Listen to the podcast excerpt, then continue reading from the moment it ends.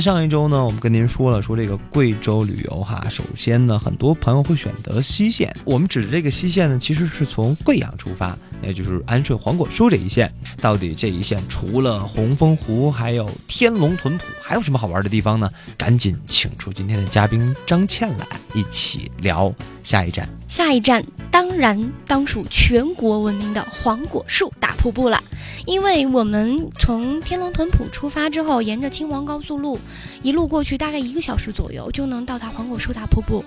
黄果树瀑布呢，估计哈大家都知道，但是可能在烟盒上看的比较多。对。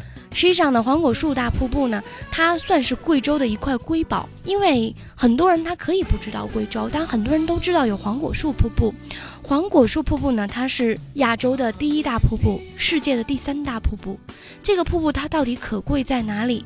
那么当年徐霞客把它记录到《徐霞客游记》里面之后呢，就让它开始名扬海外。但实际上，它是由十八个瀑布组成的瀑布群。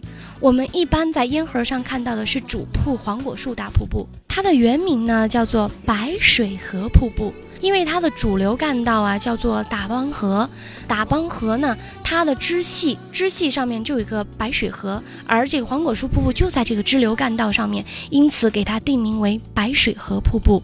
那白水河瀑布呢，后来为什么改名？就是因为当时咱们贵州的安顺这一带啊，当地老百姓以种植一种果树为生，这种果树其实大家都见过，我们现在都吃橙子，对吧？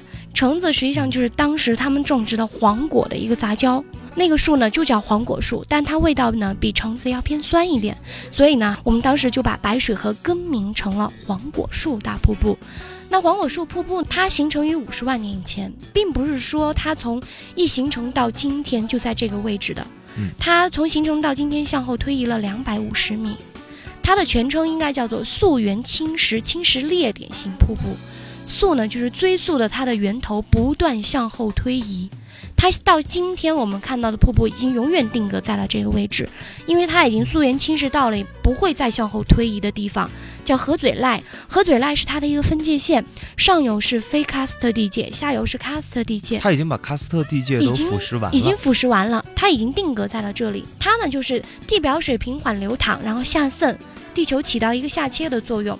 自转偏向力呢，它就向右岸冲刷，打击成了一个通道。因为压力过大呢，所以它的瀑顶就坍塌，就形成一个瀑布的横断面。那么后面呢，它还有一个全长一百三十四米的水帘洞，这个水帘洞看点就很大，它不像其他的瀑布一样，你只能，呃，仰视，甚至于是平视、远视。但实际上黄果树瀑布。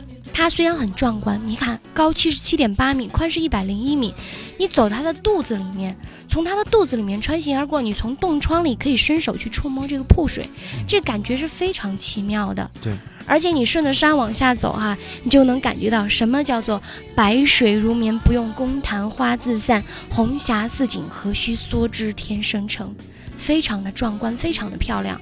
黄果树瀑布呢，你就是行走一个环形。那么这个全长的这个水帘洞呢，哈，它也是《西游记》其中的一场戏的拍摄点，就是孙悟空从水帘洞里飞出来那场戏，就是在这里拍摄的。啊，就就就是水帘洞嘛，就是水帘洞。但是大部分戏呢，不是在这里拍的。嗯，非常遗憾，那天我没有下去。拍节目去了，对对对，拍节目去了。实际上，你走过瀑布上来之后呢，你有两条路可以回到我们的入口处，一个就是乘坐亚洲的第一大观光扶梯，这扶梯可比香港海洋公园的那个还要长；另一个就是步行回去。你步行回去之后，你会路过一个盆景园。这盆景园有贵州的几种非常有名的这种树种，比如说像金担子、樟树，嗯，还有我们的马英杜鹃等等。最主要的是呢，它还有我们贵州的北盘江里面盛产的盘江奇石。盘江奇石，对，盘江奇石，它就是那种经过几十万年激流手冲刷得到的这样的一些造型奇特的石头。最有名的一块呢，叫做盘龙云海，这块石头呢就很像一副大的一个龙啊，几条。龙把它盘旋在一起，在天空当中。